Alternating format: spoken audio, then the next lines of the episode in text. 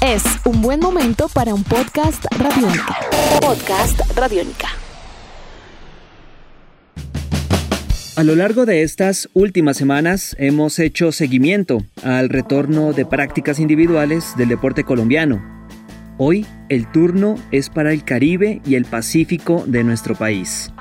Las olas volverán a tener compañía porque el surf está de vuelta. Bienvenidos a Tribuna Radiónica. La Federación Colombiana de Surf anunció la realización de la primera carrera virtual de Stand Up Paddle 2020. Para quienes no están familiarizados con esta modalidad de qué se trata el Stand Up Paddle o SUP, también conocido como surf de remo, el SUP es una forma de desplazamiento en la que el navegante utiliza una pala o remo para desplazarse por el agua mientras permanece de pie en una tabla de surf. Del 15 de agosto al 15 de septiembre se realizará la primera válida de SUP Race, en la cual 60 competidores con inscripción previa podrán participar desde el lugar que lo deseen hacer, de manera individual, eso sí, y teniendo en cuenta todas las medidas de bioseguridad que fuera del agua deben tener. ¿De dónde surgió esta iniciativa? Andrés Porras, presidente de la Federación Colombiana de Surf, nos cuenta.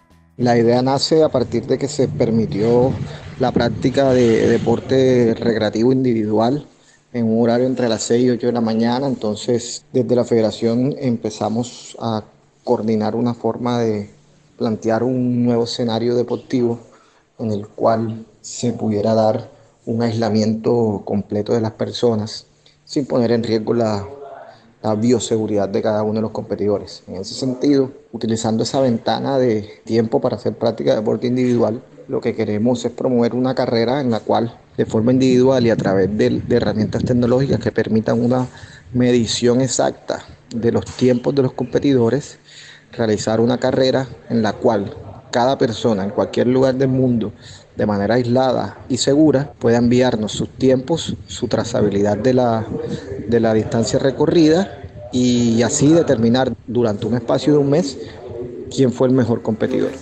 La tecnología en el deporte ha sido una gran aliada en estos tiempos de cuarentena y confinamiento. Bueno, en el surf también, no es la excepción, y más al tratarse de una carrera de tipo virtual.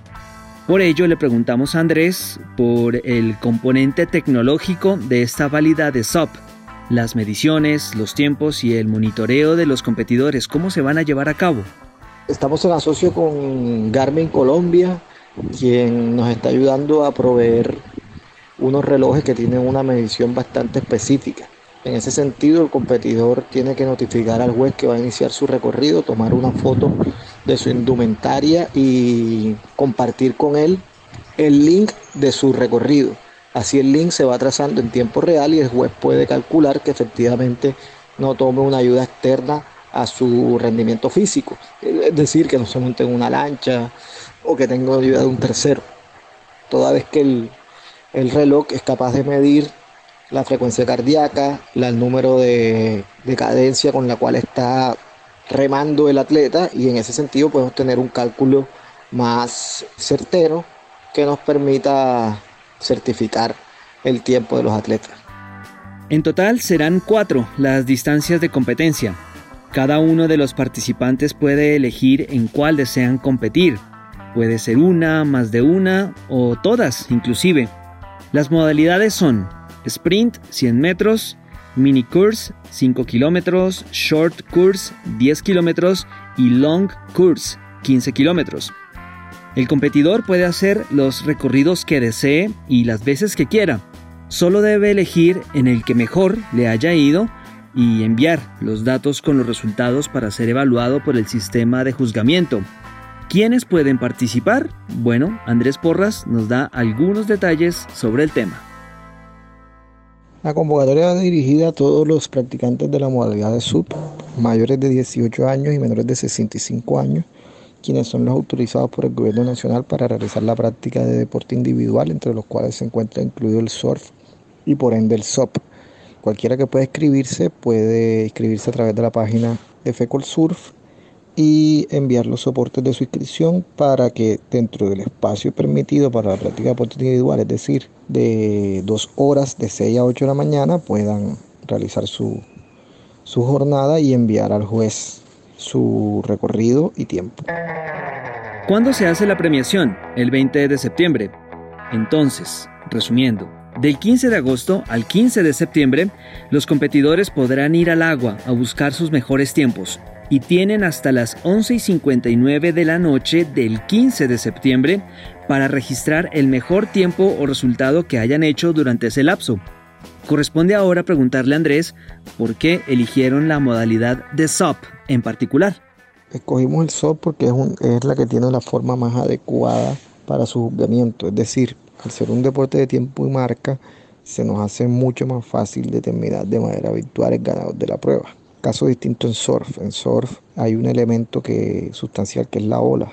Y entre mejor sea la ola, tu rutina será mucho más bonita y más vistosa para el juez. En ese sentido, la diferencia de la práctica entre un lugar y otro daría ventajas sustanciales a, a ciertos competidores. Por ende, por lo pronto, iniciamos con SOP.